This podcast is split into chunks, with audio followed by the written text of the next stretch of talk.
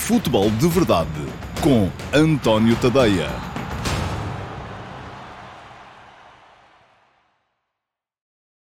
Ora então, olá a todos, muito bom dia. Sejam muito bem-vindos à edição número 58 do Futebol de Verdade para a temporada de 2023-2024. Hoje é quarta-feira, é dia 25 de outubro. Ontem houve a Liga dos Campeões e, por isso mesmo, ontem à noite, enfim, já é esta madrugada, porque a minha voz, aliás, eh, dá nota disso. Esta foi uma noite, não vou dizer mal dormida, mas pouco dormida, porque Uh, já na noite passada, uh, os subscritores premium do meu Substack receberam no vosso e-mail as edições do Futebol de Verdade Flash relativas às derrotas do Benfica e do Sporting Clube Braga nos jogos da terceira jornada da Liga dos Campeões. O Benfica perdeu em casa com a Real Sociedade por 1 a 0. O Sporting Clube Braga perdeu também em casa com o Real Madrid por 2 a 1.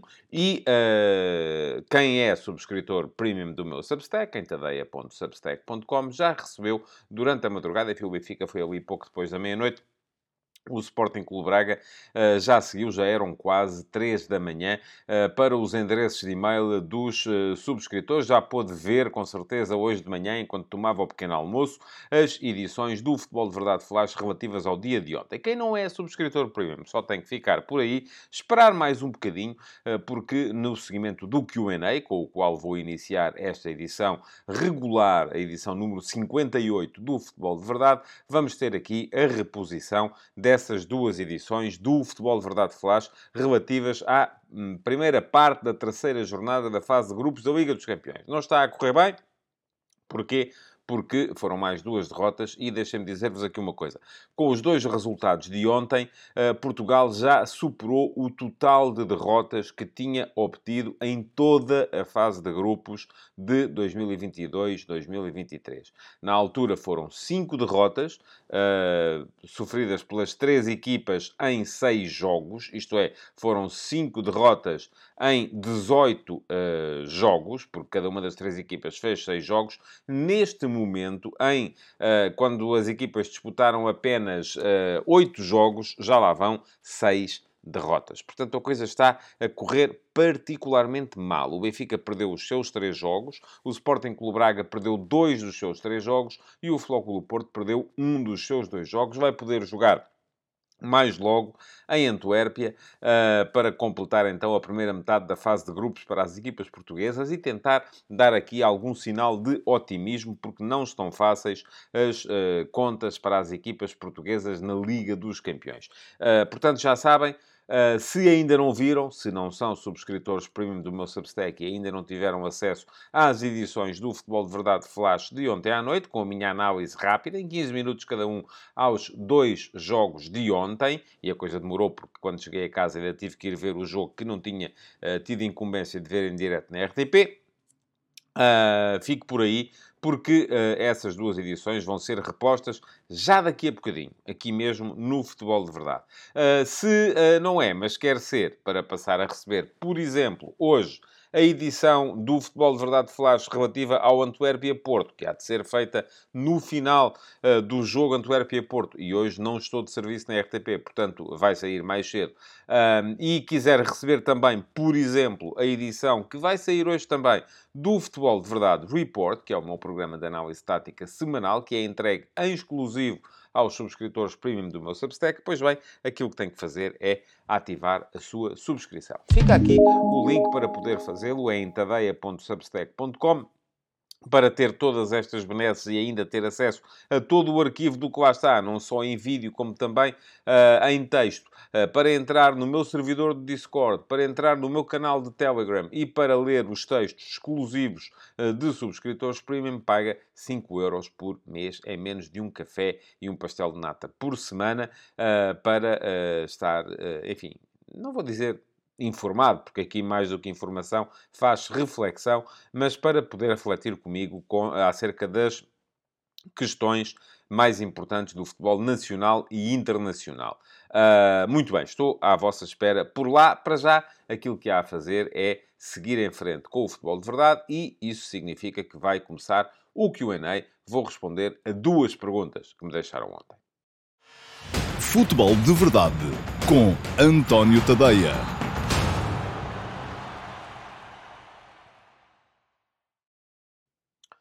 Ora, então vamos lá. Isso há duas perguntas para responder. São as perguntas que selecionei entre aquelas que ficaram ontem, tanto na caixa de comentários do programa de ontem do Futebol de Verdade, no meu canal de YouTube, como também um, na chatroom Perguntas do Discord, no meu servidor de Discord, ao qual acedem exclusivamente os subscritores premium do meu Substack, em tadeia.substack.com. A primeira pergunta, que foi aquela que escolhi entre as muitas que estavam uh, no meu canal de YouTube, na caixa de comentários do programa de ontem no meu canal de YouTube, já está aí a aparecer no vosso ecrã. Foi deixada pelo Pedro Fonseca eh, e o Pedro Fonseca pergunta o seguinte: na sua opinião, ao que se deve a baixa de rendimento nas Champions do Benfica?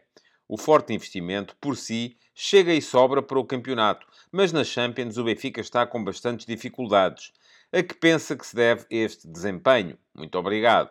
Obrigado, Pedro, pela sua pergunta. Uh, já sabem, é deixarem sempre perguntas na caixa de comentários. Eu, geralmente, quando o Futebol de Verdade estreia ao meio-dia e meia, estou por lá no live chat, mas não consigo, naturalmente, responder por lá a perguntas muito elaboradas. Uh, portanto, se quiserem perguntas de resposta um bocadinho mais elaborada, o que têm que fazer é só dedinho para o lado, deixar a pergunta, isto se estiverem no telemóvel, claro, se estiverem no uh, computador, nem sei muito bem como é que se faz, mas há de haver maneira.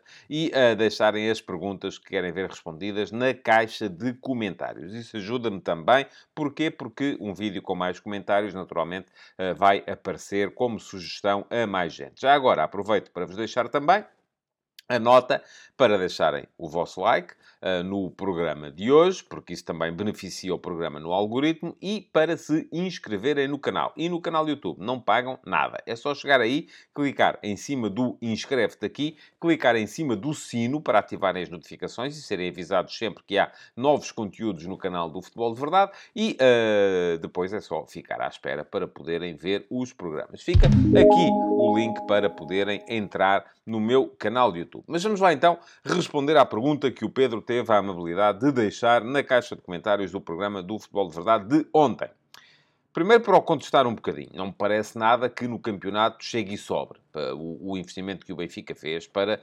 Porque senão estaríamos aqui a defender neste momento que o Benfica já é campeão nacional. Eu acho que isso está muito longe de acontecer, até porque neste momento o Benfica nem sequer está à frente do campeonato. Mais, o Benfica investiu bastante esta época, mas uh, estamos em outubro, portanto, neste momento só decorreu agosto, uh, setembro, ainda nem três meses de temporada temos e o Benfica já soma tantas derrotas este ano como em, todo, uh, como em toda a época passada. É verdade que três dessas derrotas vieram da Liga dos Campeões, mas também já houve uma derrota uh, no campeonato contra o Boa Vista logo na jornada de abertura. Portanto, não me parece nada que o investimento só por si garanta uh, títulos, ou chegue e sobre. Portanto, é preciso fazer casar esse investimento com as ideias que se tem. E eu acho que é um bocadinho aí que está a falhar. Um a receita aplicada pelo Benfica a esta temporada 2023-2024. Não é irreversível, como é evidente, é bem possível ainda que Roger Schmidt consiga inverter esta tendência,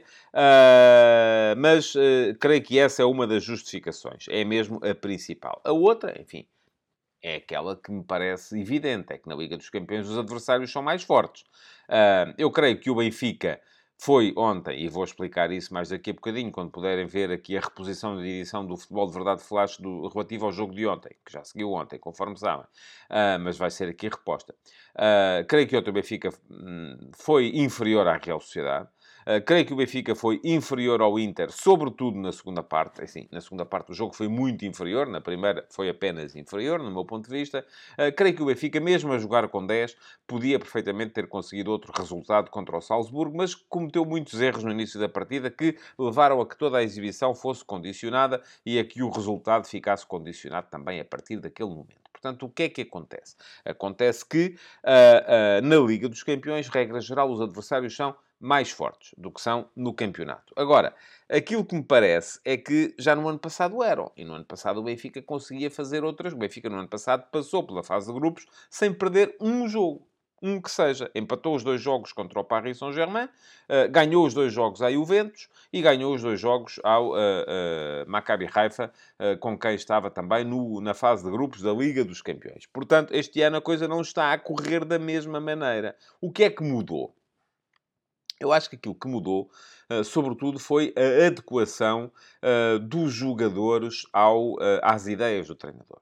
E ainda ontem, por acaso, no 360, na, na RTP, falei disso com, com o Blessing Lumoeno e o Alexandre Santos. Aquilo, enfim, não há assim tantas diferenças no 11 do Benfica da época passada para este ano.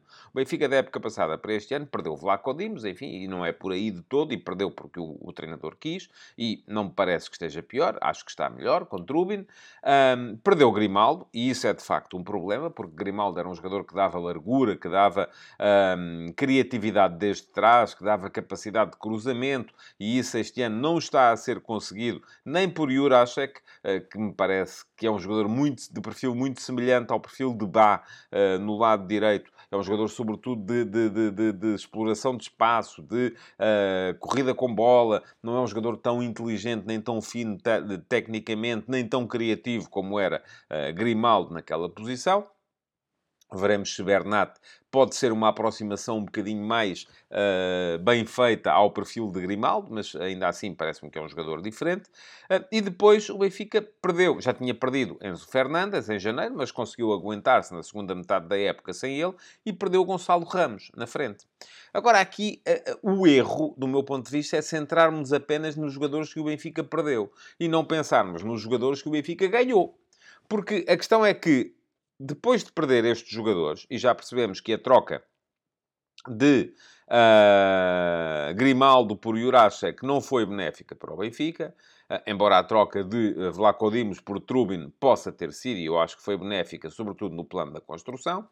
Uh, depois há uh, os jogadores que o Benfica ganhou. O Benfica ganhou Di Maria, ganhou Coxu e ganhou, uh, enfim, Vamos ver se foi Musa, se foi Artur Cabral, se foi uh, uh, Tenkstedt. Quem é que vai finalmente uh, uh, afirmar-se na posição de ponta de lança? Que também não está, do meu ponto de vista, a, a, a, ser capaz de cumprir aquilo que era a, a, missão que era cumprida por Gonçalo Ramos, tanto porque Gonçalo Ramos era mais completo do que qualquer um destes jogadores. Gonçalo Ramos era capaz de atacar a profundidade como é Musa, Gonçalo Ramos era capaz de pressionar e de reagir bem à perda até melhor do que Musa. Uh, Gonçalo Ramos era capaz de ligar com os médios, como é Artur Cabral.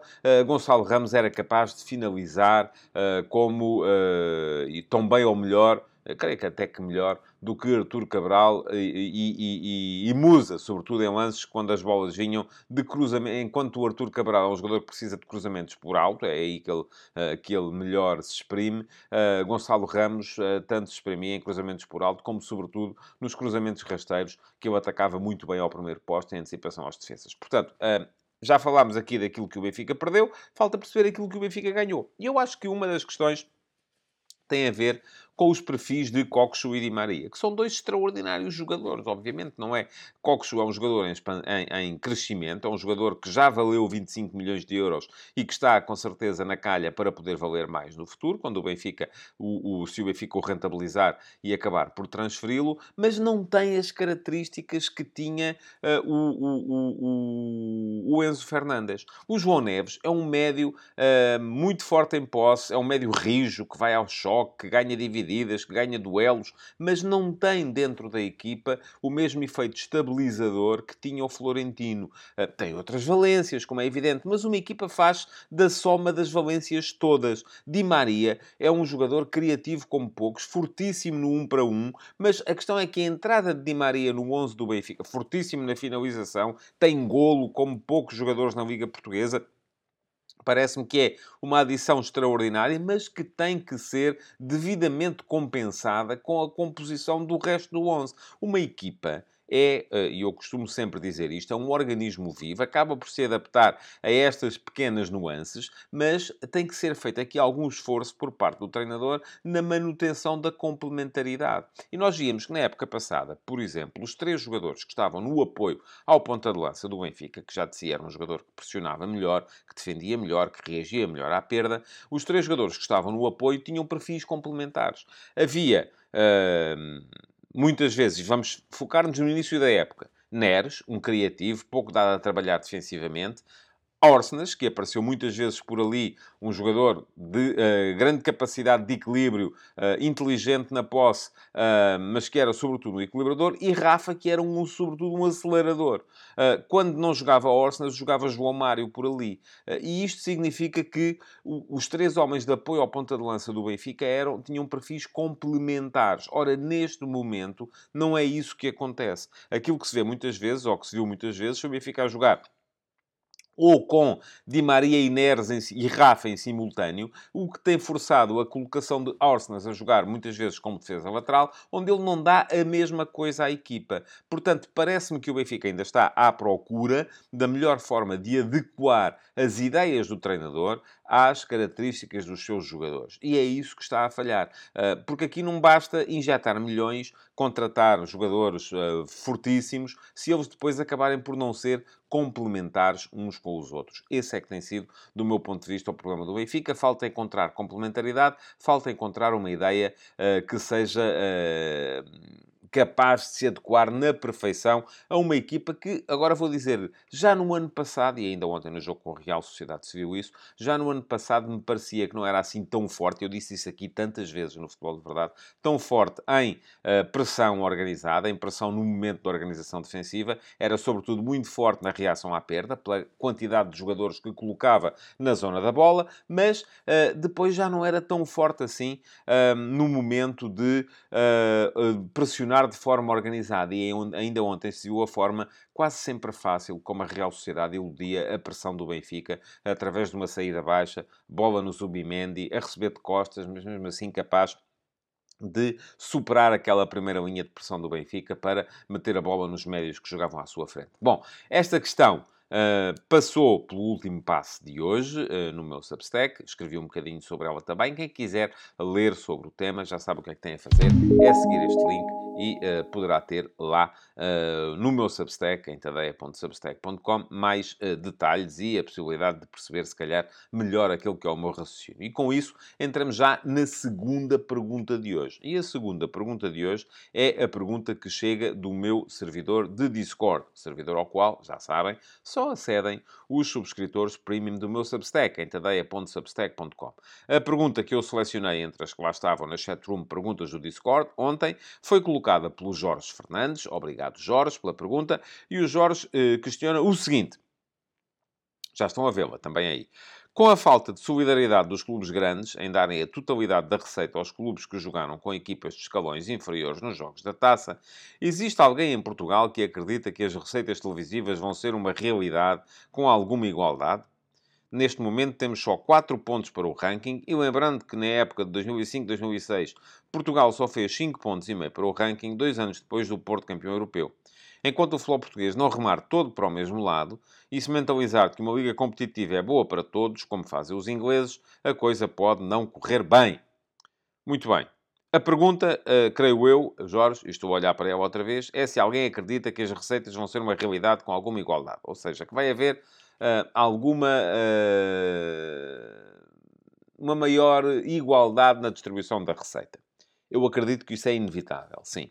Agora, isto, a toda, toda a sua exposição me permite fazer aqui uma, uma, uma breve reflexão também sobre esta questão, que foi levantada muito porque o Sporting recusou oferecer a receita do jogo eh, da Taça de Portugal contra o Olivais e Moscavide à equipa dos distritais, como em certa altura chegou a ser hábito, não sei se ainda é, no futebol português, quando um clube grande joga com um pequeno na Taça, oferecia a totalidade da receita. Isto porquê? Porque na Taça apesar de haver um clube com a incumbência de organizar o jogo, uh, que é o clube que é sorteado em casa e que tem o privilégio de poder, na maior parte das vezes, fazer o jogo em sua casa, uh, a receita é a dividir, é 50-50, portanto, vai metade, uh, a receita não, o lucro, porque depois há despesas também associadas, vai metade para cada um dos clubes. Ora, o Sporting recusou esta medida um, e eu vou dizer-lhe uma coisa, Jorge.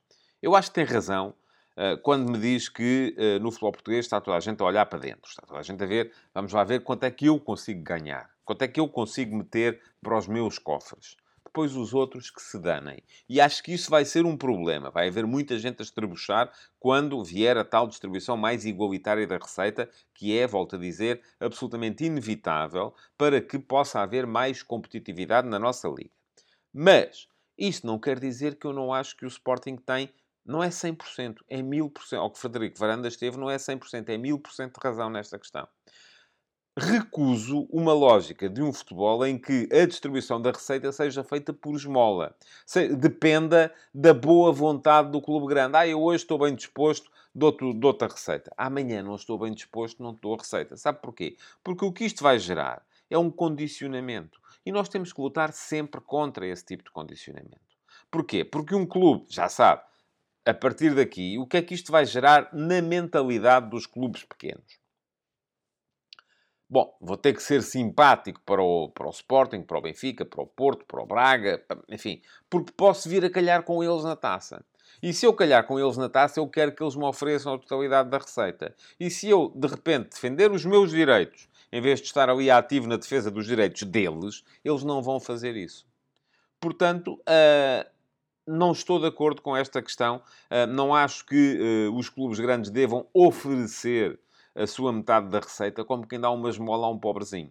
Não, não é nada disso que eu quero. O que eu quero, e eu, eu acho, aliás, o Sporting votou sempre ao lado da centralização. O Sporting tem sido uh, dos clubes que, que mais têm, uh, se têm batido por esta centralização e pela sua antecipação, até porque não é daqueles que mais ganha, lá está. Para o Sporting, a centralização, do ponto de vista dos... E atenção, não é por serem melhores do que os outros, é porque também veem aqui alguma capacidade para equilibrar com os outros, porque neste momento eu creio que os outros ganham mais. O Benfica e o Porto ganham mais. Portanto, para o Sporting, igualar a coisa é bom. Porquê? Porque anula alguma decalagem que tem para os da frente.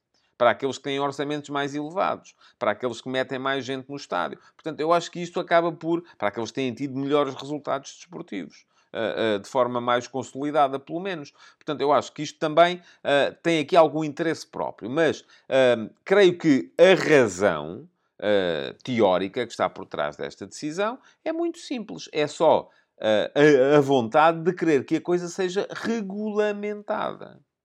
Eu acho que faz todo o sentido que em jogos da Taça de Portugal, quando o, o, um clube da Primeira Liga joga com um clube do Distrital ou do Campeonato de Portugal, que a receita seja para esse, para esse clube. Faz todo o sentido na minha cabeça. Agora, é preciso isto ser regulamentado. Isto não pode depender da boa vontade do clube grande. Se o clube grande lhe apetece, oferece. Não lhe apetece, não oferece. Isso é que não faz nenhum sentido.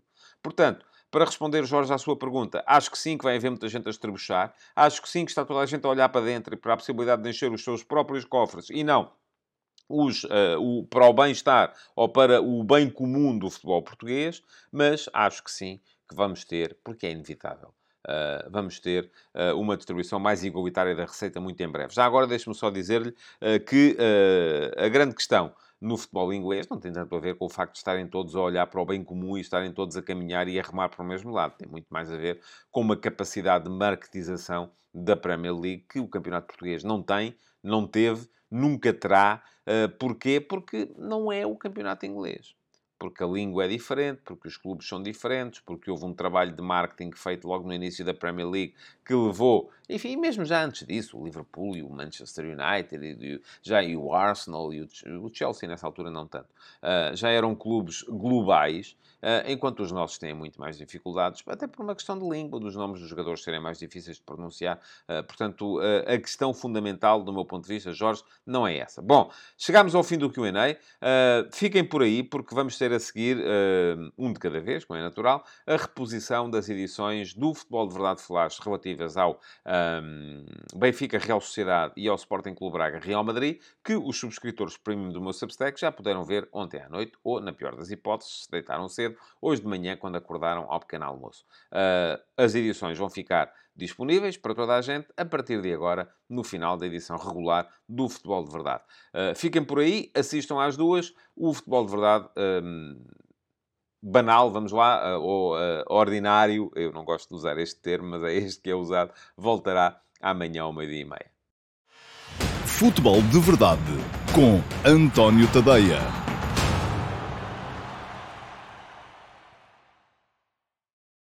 Olá a todos e sejam muito bem-vindos ao Futebol de Verdade Flash para o Benfica 0, Real Sociedade 1. A terceira derrota em outros tantos jogos, sem golos marcados ainda, deixa o Benfica numa situação praticamente impossível na Liga dos Campeões. Mas se há jogo em que os encarnados não podem queixar-se a não ser de si próprios e ainda de um evidente desnível face ao adversário, é o de hoje, porque a Real Sociedade foi superior durante largos períodos, tanto na primeira como na segunda parte conseguindo sempre iludir a pressão através de uma construção baixa que atraía João Neves a Zubimendi, e já vou explicar isso melhor mais daqui a pouco, mas o fazia apenas para abrir mais atrás o espaço de onde Merino e Brais Mendes se impunham ao meio campo e criavam condições para deixar Cubo e Barrenetche em situações de um para um com os laterais encarnados, a equipa basca mandou como quis no relevado.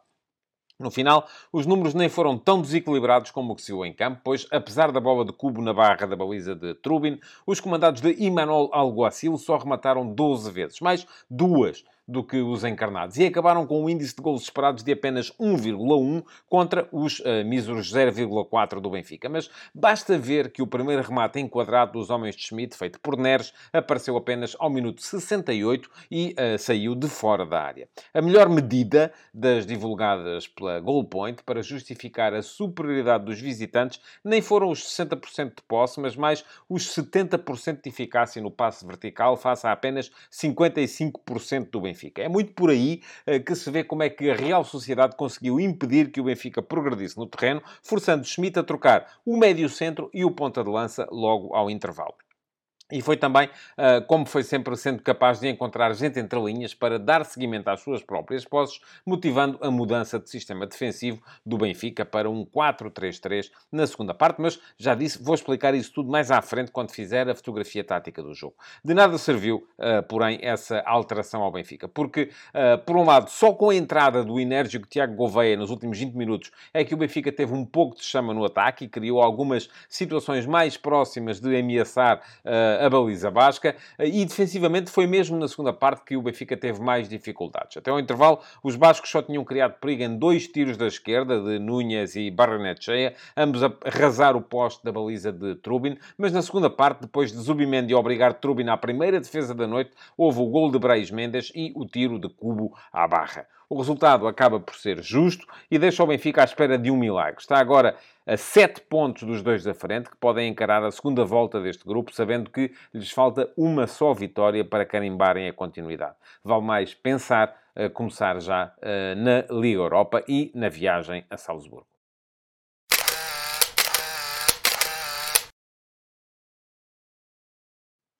Ora, vamos então à fotografia tática do jogo de hoje. O Benfica fez seis alterações relativamente ao jogo contra a Lusitânia dos Açores, mas será mais normal que façamos a comparação com o 11 que tinha jogado contra o Estoril na última partida de campeonato, porque uh, nos Açores houve muita rotatividade por parte de Roger Schmidt. Ora, então, uh, em relação a esse jogo uh, da Amoreira, foram três os jogadores que mudaram no 11 do Benfica. Saíram o, o Tenkstedt, o Chiquinho e o Florentino para as entradas do Alexander Bá, do João Neves e do Musa. E a equipa rearrumou-se porque Orsnes, eh, que nesse jogo tinha sido lateral direito, hoje apareceu eh, como a formar dupla de médios com João Neves. Ora, o Benfica apareceu no seu habitual 4-2-3-1, que depois, do ponto de vista defensivo, se convertia em 4-4-2, porque Rafa defendia na frente juntamente com Musa, uh, ficando então João Mário a fechar o corredor esquerdo e uh, Neres a fechar o corredor direito do meio-campo, ao lado dos dois médios, Orsnes e uh, João Neves. Do ponto de vista atacante, Bá e Jurasek eram os laterais, dois laterais muito semelhantes, muito corredores,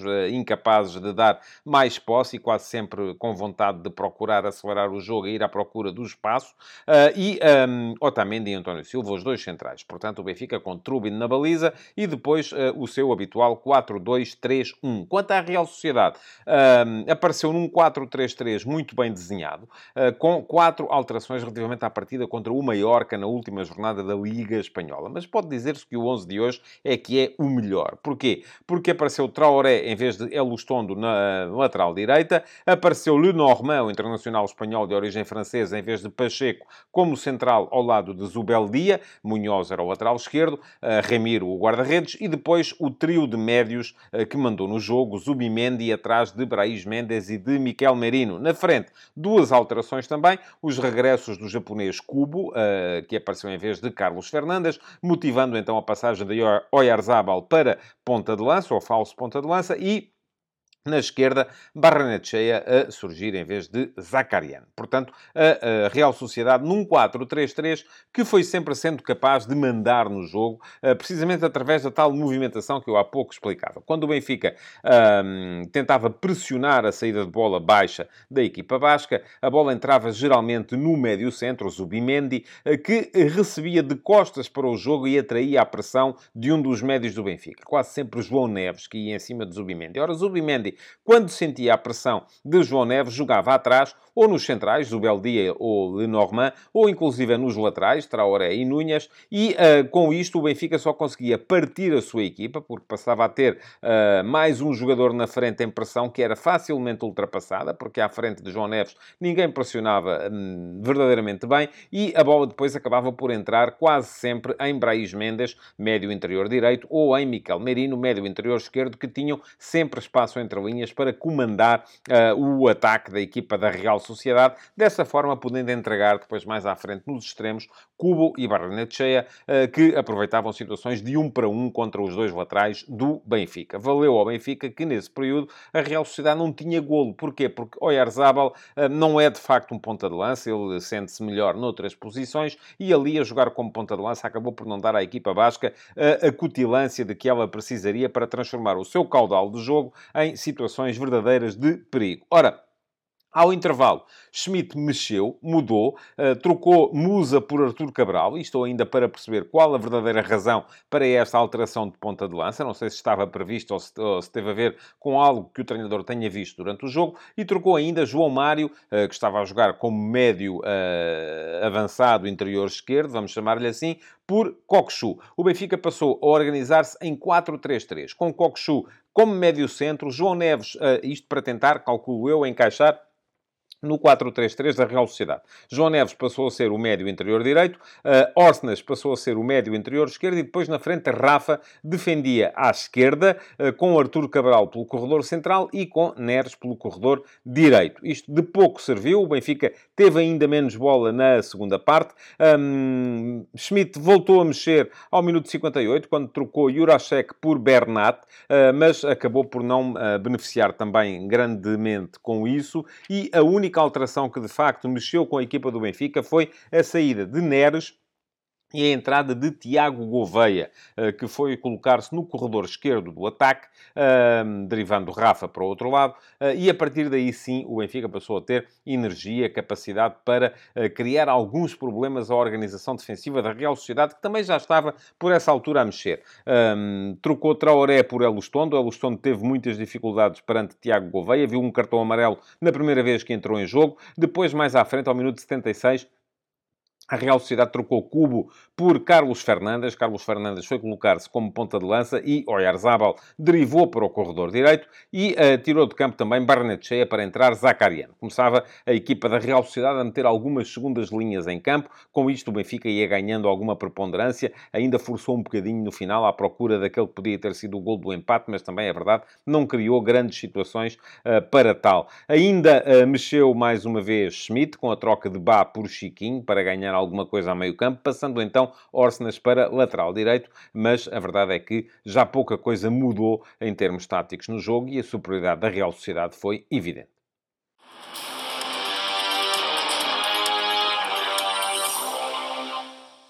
O mais que se pode dizer individualmente das exibições dos jogadores do Benfica é que alguns não comprometeram. Trubin, por exemplo, foi caso, um desses casos. Outros foram os centrais, Otamendi e António Silva. O Benfica, tal como disse Schmidt no final, defendeu bem nas imediações da sua área, não o conseguiu fazer, foi mais à frente. De qualquer modo, uh, parece-me que a melhor exibição entre os jogadores do Benfica acabou por ser a de Tiago Gouveia, que entrou a 20 minutos do final. E uh, foi ele que mexeu uh, com o ataque devido às doses de energia que colocou no campo. Ainda assim, arrisco a dizer que as 4, 5, 6, 7 melhores exibições da partida pertenceram a jogadores da Real Sociedade. Não tão bem hoje Kubo, o japonês que a partir da direita de pé esquerdo geralmente desequilibra bastante, hoje não foi tanto esse caso, eh, esteve melhor do que ele Barrenechea, o jogador que atua no, na outra uh, extremidade do campo, mas uh, estiveram muito bem os três médios. Foram eles os três melhores jogadores em campo. Zubimendi, muito importante em início de construção, uh, Brais Mendes e Miquel Merino, extraordinários depois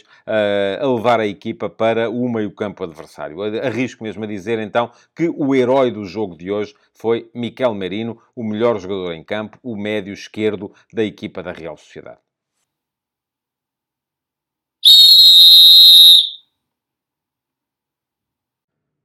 Esteve globalmente bem a arbitragem do francês Clément Turpin. Teve ali no final uma situação em que podia de facto ter decidido de outra forma, mas não parece que tenha sido por aí que o jogo ficou eh, estragado ou que ele possa vir ter tido alguma influência no resultado. Um, optou quase sempre por desvalorizar uh, os contactos não faltosos, optando por uh, não marcar faltas e faltinhas, dessa forma permitindo que o jogo fluísse e acertou em quase todas as decisões um, verdadeiramente importantes, a começar pela anulação de dois golos na primeira parte, um para cada equipa. Primeiro, um golo anulado a Musa, uh, logo ao minuto 12, por fora de jogo de Rafa no início da jogada, estava em posição irregular o homem que fez o cruzamento para a finalização de uh, Musa e depois também uh, a anulação de um gol a Brais Mendes ao minuto 29, uh, por, após, quando cabeceou para o fundo da baliza, após um cruzamento de Miquel Merino. Estava em posição claramente irregular o médio da equipa basca. Depois, há ainda duas situações em que a Real Sociedade pede grande penalidade na primeira parte. Foi em minutos praticamente consecutivos, ao 34 e ao 35. No primeiro, não há dúvida nenhuma, o cruzamento de Traoré, a bola bate de facto no braço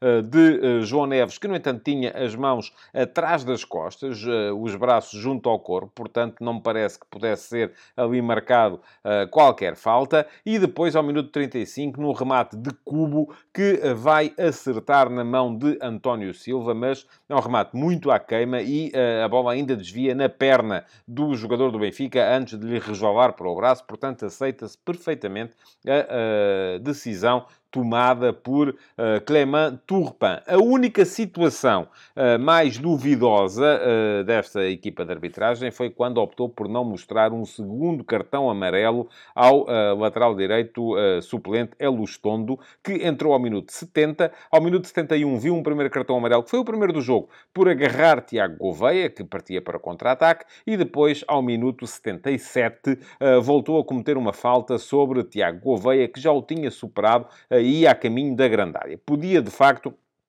ter marcado, uh, ter mostrado aqui um segundo cartão amarelo ao lateral da Real Sociedade. Faltavam 13 minutos para o final. Isto podia ter interferido com o jogo, mas, para sermos honestos, temos que dizer que no início da jogada houve falta de Tiago Gouveia sobre Elustondo. Uh, Tiago Gouveia vai uh, agarrar Elustondo, uh, que depois, de facto, não tendo chegado à bola, acaba por derrubar o extremo do Benfica, impedindo-o de seguir para a área. É verdade também que, se eventualmente Clément Turpin tivesse mostrado uh, o segundo amarelo a Elustondo, a jogada não seria alvo da análise do VAR, porque o VAR, por protocolo, só entra em lances de vermelho direto, mas uh, aí estaríamos perante um erro, porque houve, de facto, falta de Tiago Gouveia sobre Elustondo no início da jogada. Portanto, globalmente positiva a arbitragem do francês Clément Turpin.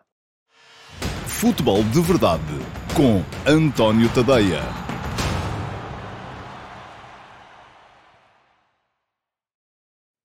Olá a todos e sejam muito bem-vindos ao Futebol de Verdade Flash para o Sporting Clube Braga 1, Real Madrid 2. O Sporting Clube Braga conseguiu dividir o jogo com o Real Madrid, mas acabou por perdê-lo, muito devido à superior qualidade dos adversários em situações limite na definição e na finalização dos ataques e ainda à sua proverbial tendência para sofrer gols, e sempre aos pares. Os bracarenses remataram mais, 16-13, e tiveram até um índice de gols esperados superior, 1,7 contra 0,8, mas acabaram por sussurrar por golos de Rodrigo e Bellingham, ambos servidos pelo velocíssimo e sempre criativo Vini Júnior. O tento de Jaló acabou por ser apenas uma consolação. Arthur Jorge tentou anular a estrutura do Real Madrid, que não dava um autêntico ponta de lança à marcação, e tentava meter os móveis Vini Júnior e Rodrigo na busca do espaço entre o central e o lateral adversário, e fê-lo desviando os seus centrais mais para fora, através da colocação de um médio entre eles. Foi Vítor Carvalho o escolhido. Vítor Carvalho foi sempre terceiro central em momento defensivo, o que permitia a Serdar e Niakate acompanharem as corridas dos dois avançados madridistas sem abrir crateras para as diagonais dos médios altos que hoje eram Valverde e Bellingham, e assim encontravam o espaço dentro da área ocupado. O problema é que a estratégia não previa o brilho individual dos adversários, que marcaram na primeira vez que foram à baliza de Mateus, logo aos 16 minutos, muito também em função da enorme dificuldade da última linha bracarense no controle da profundidade. Nacho lançou Vini Júnior atrás da linha defensiva. Serdar foi atrás dele, mas não conseguiu impedi-lo de descobrir a entrada de Rodrigo do outro lado, à frente de Niakate, para uma finalização vitoriosa. No Sporting Clube Braga, tanto Banza como Ricardo Horta sentiam dificuldades em aparecer no jogo, pelo que a equipa vivia muito da vivacidade de Jaló na esquerda e de João Mendes na direita. O sueco terá mesmo feito o melhor desafio pela equipa minhota, tendo estado na origem da melhor situação do Sporting Clube Braga na primeira parte. Foi um cruzamento largo que Jaló amorteceu por um remate de Horta que bateu em Nacho e se perdeu pela linha de fundo. A entrada da segunda parte, porém, foi de maior dificuldade para a equipa portuguesa, que sofreu 0-2 ao fim de um quarto de hora, depois de Mateus já se ter oposto com categoria a Bellingham e Camavinga. Desta vez foi Rodrigo quem ganhou a profundidade e descobriu Vini Júnior do outro lado. Este deixou-se desenquadrar, mas ofereceu o golo a Bellingham, que fez o 0-2 e arrumou ali com o jogo. O Braga ainda reduziu por Jaló um par de minutos depois e Artur Jorge foi mandando a equipa mais para a frente, com alterações que detalharei melhor já a seguir quando fizer a fotografia tática do jogo. Mas o resultado é que já não se alterou, apesar de uma boa defesa de Kepa a um remate de Ricardo Horta ao minuto 70. Esta derrota do Braga, somada à vitória do Nápoles em Berlim, vem assim complicar bastante as esperanças da equipa minhota, que passavam muito pela possibilidade de conseguir pelo menos um ponto no duplo confronto com o Real Madrid e de os napolitanos não fazerem o pleno contra o União. Agora resta sonhar que isso venha a suceder na quarta jornada.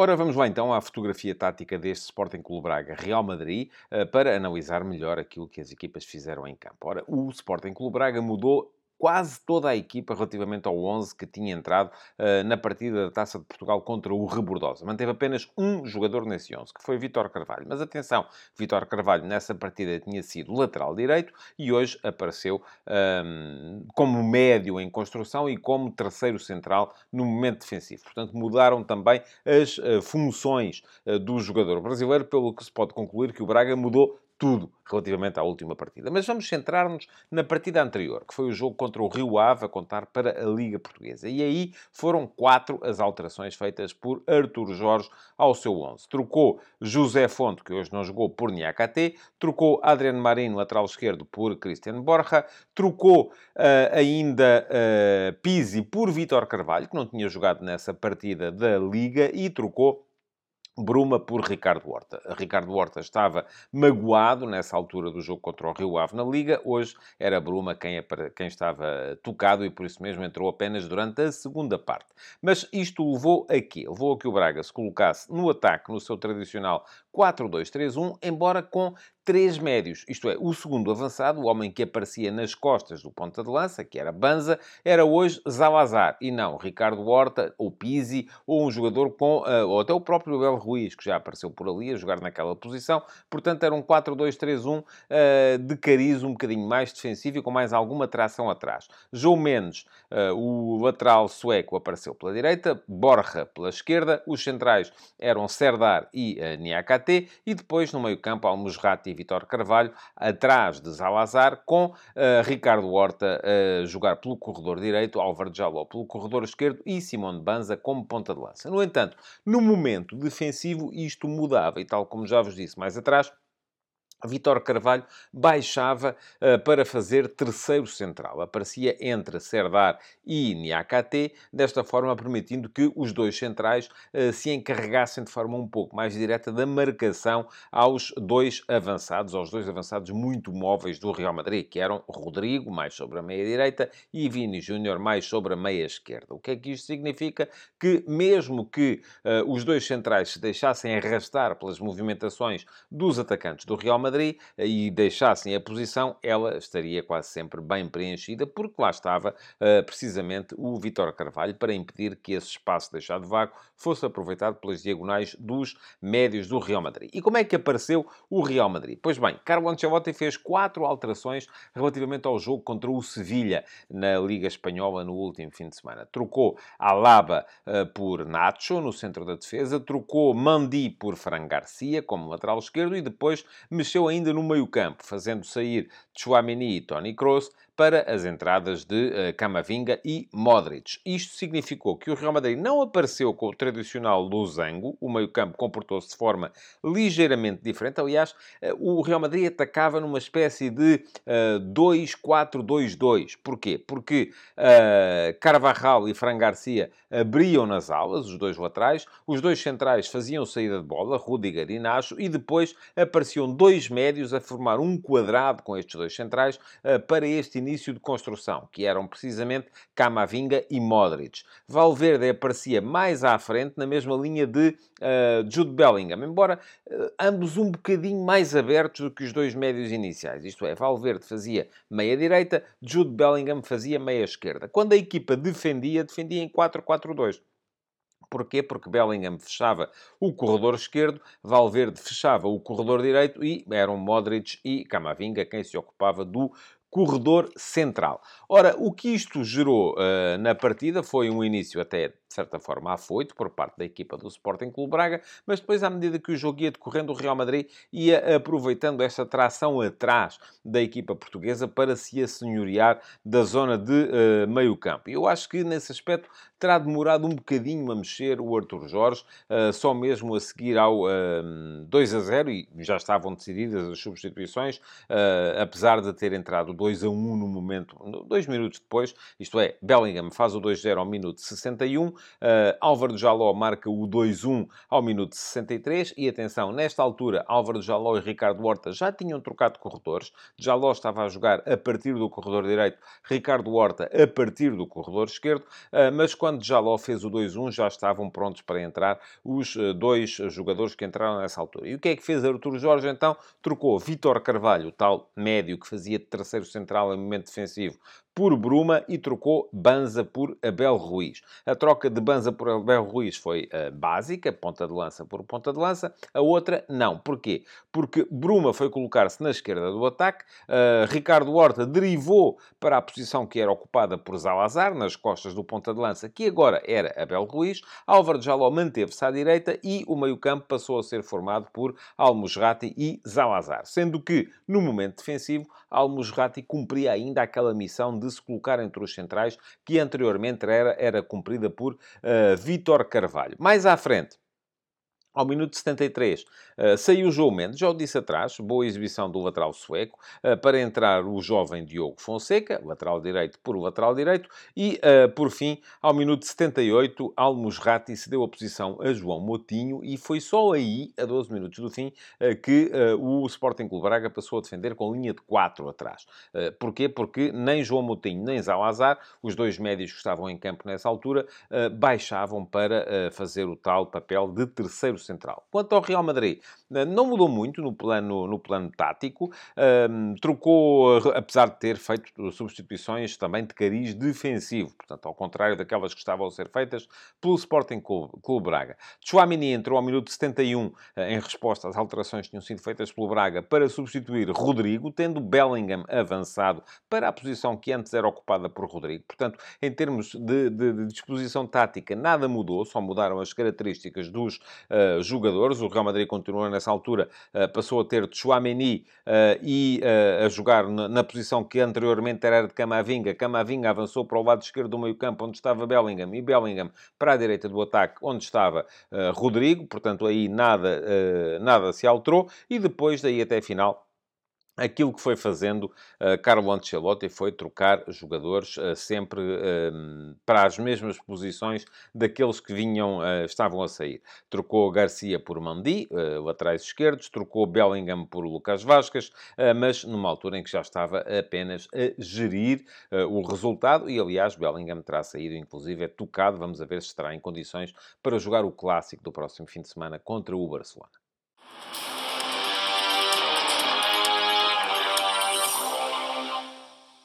Álvaro Jaló foi o melhor jogador do Sporting Clube Braga na partida de hoje contra o Real Madrid e não há grande novidade nesse aspecto. Ele tem sido quase sempre um dos melhores, se não sempre o melhor jogador da equipa do Braga, é o melhor marcador, tem sido o grande desbloqueador, o grande criativo, o jogador que do ponto de vista ofensivo mais tem dado à equipa de Artur Jorge e hoje voltou a ser assim. Não é só por ter marcado o gol, esteve também ligado às principais situações de perigo para o ataque da equipa do Sporting Clube Braga. Não foi o único a estar num bom nível, no entanto, na equipa bracarense. O guarda-redes Mateus não comprometeu, ainda fez um par de boas intervenções. Gostei de ver o lateral direito João Mendes e não esperava que ele uh, pudesse exibir-se a este nível. Restam-me dúvidas acerca das responsabilidades que ele poderá eventualmente ter tido na boa exibição de Vini Júnior, mas parece-me que na ideia de, do treinador Artur Jorge, quem tinha que acompanhar uh, Vini, quem era o maior responsável uh, pelo futebol de Vini era Serdari, não era tanto o lateral. O lateral tinha que encaixar no lateral adversário e nesse aspecto não teve grandes problemas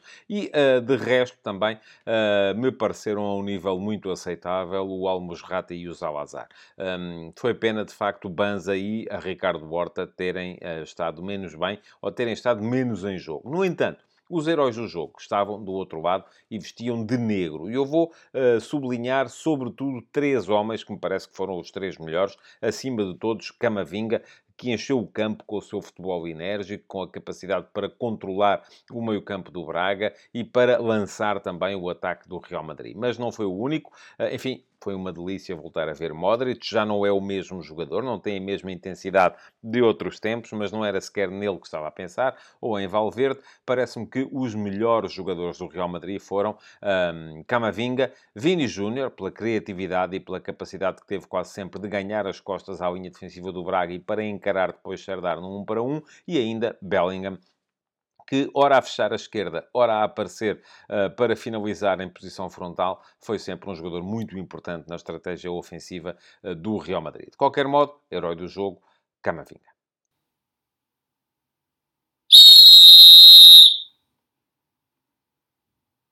Ficou-me uma dúvida da arbitragem do inglês Michael Oliver neste Sporting Clube Braga-Real Madrid, que foi um lance logo aos 4 minutos dentro da área do Real Madrid. Terá havido toque de Nacho em Ricardo Horta e terá esse toque sido suficiente uh, para provocar a queda do atacante do Sporting Clube Braga, levando os bracarenses a pedirem grande penalidade. Não houve repetições.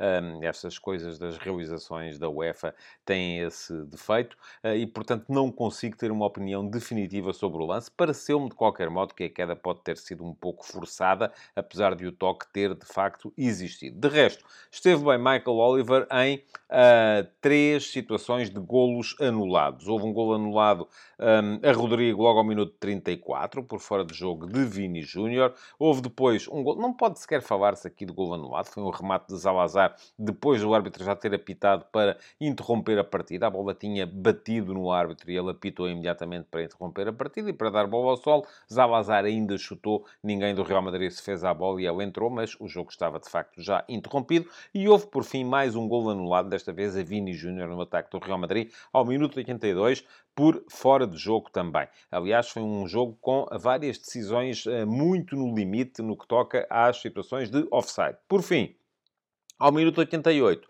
pediram os bracarenses uma mão de Mandi, após um remate de uh, João Moutinho. Francamente, nas repetições que foram mostradas, e foram várias e de vários ângulos, não consigo uh, ver ali provas de que, uh, nas quais possa consubstanciar uma decisão de grande penalidade. Portanto, parece-me ter sido globalmente muito positiva a arbitragem de Michael Oliver neste Sporting Clube Braga Real Madrid. Futebol de Verdade, de segunda a sexta-feira, às 12h30